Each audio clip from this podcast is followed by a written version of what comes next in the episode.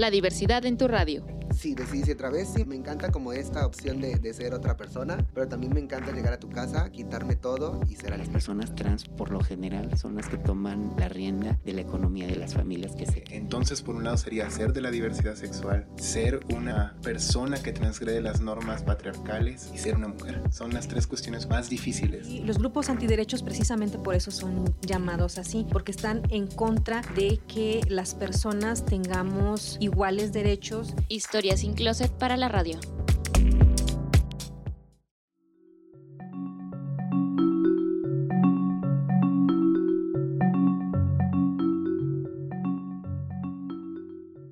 Romina eh, cursó la primaria en tres escuelas diferentes. Primero en la Luis J. Jiménez, después tuvimos que irnos a la Ciudad de México porque ella ya se sentía bastante incómoda vistiendo como, como un varón, ¿no? Como lo que no es.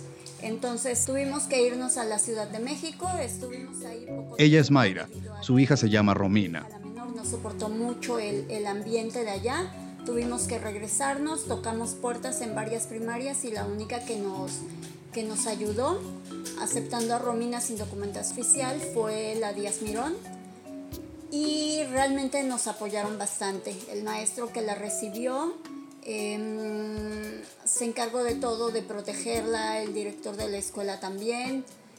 Y después llegó el sufrimiento para mi hija, que fue la secundaria.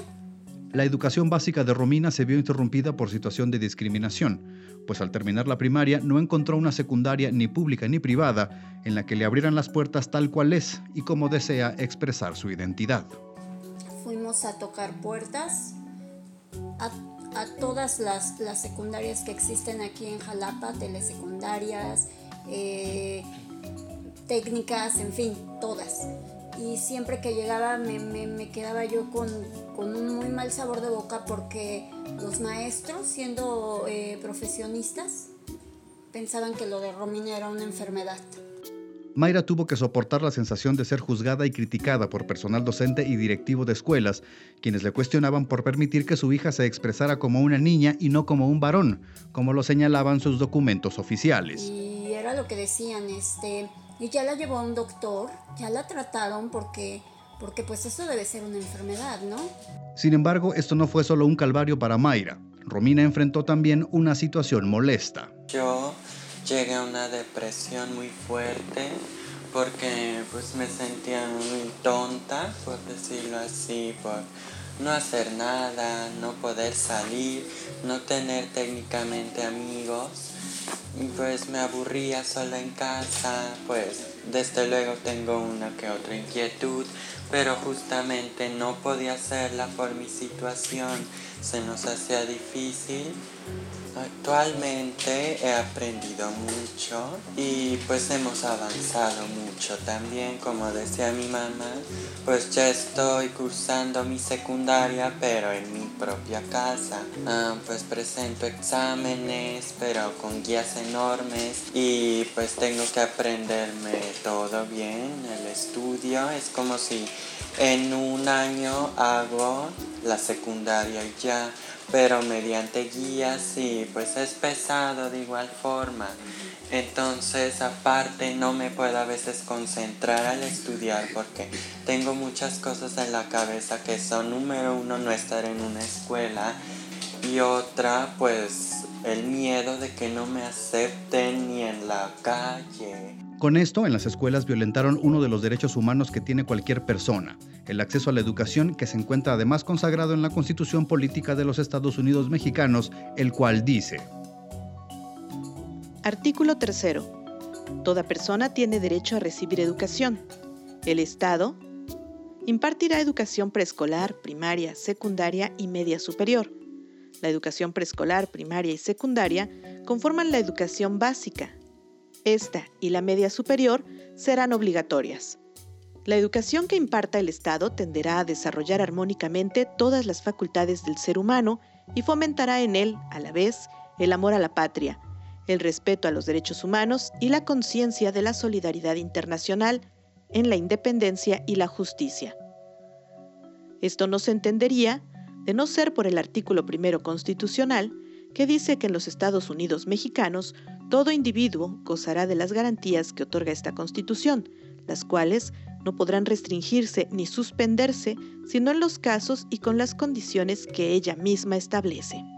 México ha asignado múltiples acuerdos y tratados internacionales en materia de derechos humanos, algunos en materia de infancias y adolescencias, fundamentados en la Carta de los Derechos Humanos, del que se deriva el derecho a la libre determinación de la personalidad. Este derecho garantiza que cualquier persona, sin importar su edad, sexo, género, origen étnico, creencia religiosa o condición económica, puede expresarse en su imagen según sea su deseo, palabras más, palabras menos. No obstante, para Mayra y Romina en su momento no hubo atención. Ninguna autoridad de la Secretaría de Educación atendió su reclamo. Tampoco la Comisión Estatal de Derechos Humanos les dio la atención que esperaban para que la niña pudiera ingresar a alguna secundaria sin enfrentar la discriminación a la que la estaban sometiendo al insistir en que debía asistir vestida como niño. Fuimos incluso a la SEP a pedir ayuda y nos dijeron que necesitaba fuerza la documentación este, oficial para que, para que la aceptaran en la, en la escuela y también me dijeron de la secundaria abierta, pero que no la aceptaban porque en ese entonces tenía 11 años, Romina, que no podían ayudarme, que buscara ayuda en México mejor con CONAPRED y instituciones así. Me, me daban opciones de escuelas particulares. Hubo escuelas particulares que incluso también me cerraron las puertas. Después de, de, de verdad tocar puertas en gobierno, no, no tienen idea de hasta dónde me fui para que le dieran la oportunidad a mi hija de estudiar. Nadie pudo ayudarnos. Benjamín Callejas, presidente de la coalición estatal LGBTTIQA, reconoce que falta mucho por hacer en las instituciones educativas, no solo con las autoridades, sino dentro de los planteles, donde hace falta informar y sensibilizar en materia de derechos humanos el artículo primero constitucional ya nos maneja que se tiene que armonizar con las instituciones, con las leyes secundarias, en este caso con el artículo cuarto el artículo tercero, donde debemos acceder precisamente a una educación libre de discriminación por todas las eh, preferencias eh, religiosas, por eh, orientación sexual, identidad de género, por cuestión étnica. Nos damos cuenta que desafortunadamente hay una vulnerabilidad impresionante en donde a las infancias y adolescencias trans no se les permite eh, una educación gratuita, libre de expresión, de orientación e identidad sexogenérica, porque hay un desconocimiento pleno y total del aparato educativo a nivel nacional y estatal. Si realmente respetaran el artículo tercero y lo armonizaran con el artículo primero, se darían cuenta que están violentando a estas infancias y adolescencias trans y que muchísimas veces las familias no saben que eso puede llegar a repercutir porque hay una ley federal contra la discriminación y hay una ley estatal 864, ¿verdad? Que también elimina y prohíbe cualquier tipo de discriminación para el estado de Veracruz. El hecho de que los funcionarios públicos se escuden de que no saben, no los exime de que se hagan acreedores a sanciones. Hace falta mucho por hacer en el sentido de la capacitación hacia los funcionarios públicos, pero también hace falta mucha información y capacitación a los familiares y a las poblaciones LGBTI que muchas veces no saben que ya hay legislación, que ya hay leyes que ya hay cierta normativa que nos pudiesen a nosotros garantizar lo que son ciertos derechos. Eso es en el ámbito de educación. Han regalado, un chico trans, explica lo que significa el tener que hacer uso de un baño público dentro de una institución educativa, lo que evidencia lo que explica Benjamín. Luego en la escuela pues tengo como un poco de problemas o conflicto interno con la cuestión del baño, ¿no? Porque pues yo no quiero entrar al baño y que las niñas se incomoden, pero tampoco me quiero sentir inseguro en el baño de hombres, ¿no? Entonces, pues es, es un poco complicado, pero la verdad yo siento que comparado con otros, con otras salidas del closet de otros eh, compañeros y compañeras, la verdad es que estoy en la gloria. De acuerdo con Mayra, existe mucha ignorancia entre el personal educativo, pues con las respuestas que recibía y los cuestionamientos que le hacían cuando trataba de explicar la situación de Romina, se daba cuenta de que al menos en el nivel básico, entre docentes y personal administrativo, no hay sensibilidad ni un protocolo de atención a las infancias trans. Entonces yo tenía que tragarme mis palabras de decirles un sinfín de cosas por, por todo el coraje que tenía, ya que... Mm, pues yo no la llevaba porque pues tenía que ir a muchos lugares. Pero desde que llegaba yo y explicaba que era una niña trans, que había nacido con un cuerpo de varón, pero en realidad era una mujer, ellos se imaginaban un fenómeno. Un fenómeno, ¿no? O sea, era así, pero... ¿Y es que cómo es? Lo decían así con, con una cara de susto. Esto demuestra la falta de sensibilidad que hay entre la comunidad estudiantil, pues de acuerdo con lo que explica Rosa Feijó, también hace falta trabajar en su conocimiento y sensibilización. En diciembre del 2011, la UNESCO convocó a una primera consulta internacional sobre el bullying por homofobia. No convocó sobre otras cosas, por homofobia. Ahí salió enseguida que era el peor de los tipos de bullying. El peor en el sentido de la del odio, de la hazaña, de la agresividad, sí, este, con mala intención que, tiene ese bullying. Al que más agreden es al gordito, pero al que peor agreden es al, niño este, que pueda ser o no ser, o la niña homosexual, simplemente con que parezca. Pues es que ocurre desde el kinder. Para mí es que todo viene de casa. O sea, yo digo, el bullying comienza en el hogar, se manifiesta en la escuela, pero comienza en el hogar por patrones de comportamiento que tienen los padres, de rechazo, de discriminación, de insultos a cualquier tipo de persona. Jazz Bustamante, activista de los derechos LGBTTIQ, explica que esto nos sorprende, pues si bien en las carreras como medicina y psicología no hay una sola materia que aborde el tema de la diversidad sexo-género, en la de educación tampoco se hace. La construcción sociocultural eh, que nos van introyectando en los sistemas educativos. En, en, las profesiones, incluso en la psicología, tuve la oportunidad de estar en la BOAC, perdón que me sale un poquito, pero creo que va, va de la mano, compartiendo con chicos que están a punto de graduarse en, en psicología, ¿no? Y, y, crearon un, un, programa, un taller un, un foro que, que, se llamó Queer o algo así, en la BOAC allá en Puebla. ¿Y cómo es que les pasamos una encuesta?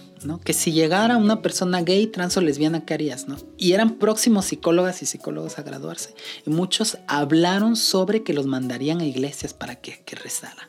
Otros hablaron de que tratarían de hablar con ellos para que recapacitaran. Y iban a hacernos, o van a hacer, ya ahorita ya están graduados, eso fue hace tres meses. Esos van a ser nuestras psicólogas y nuestros psicólogos que creen que con rezo se le va a quitar lo lesbiana, lo gay, los trans, bisexual. O sea, hablamos de... En esa encuesta se habló, se habló de más de un 40% y yo salí de ahí helada y salí y dije, tal vez yo no vea un cambio. Agradecemos para la realización de esta serie el apoyo de Mayra y Romina, que nos compartieron su historia, al igual que han regalado a Benjamín Callejas, Rosa Feijó y Jazz Bustamante por sus aportaciones. Antes de cerrar, les recomendamos la película Boys Don't Cry y el podcast Yo Nena de Radio Ambulante. Esta es una cápsula de la serie La diversidad en tu radio, producida por Radio Universidad Veracruzana, investigada y editada por Brisa Gómez, en la voz Juan Carlos Plata.